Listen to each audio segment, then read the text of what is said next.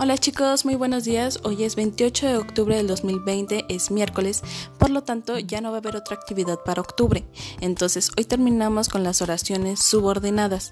Recuerden que aquellas oraciones subordinadas son las que en donde estamos cambiando un adjetivo, un sustantivo o un adverbio por alguna oración. Esas son las oraciones subordinadas.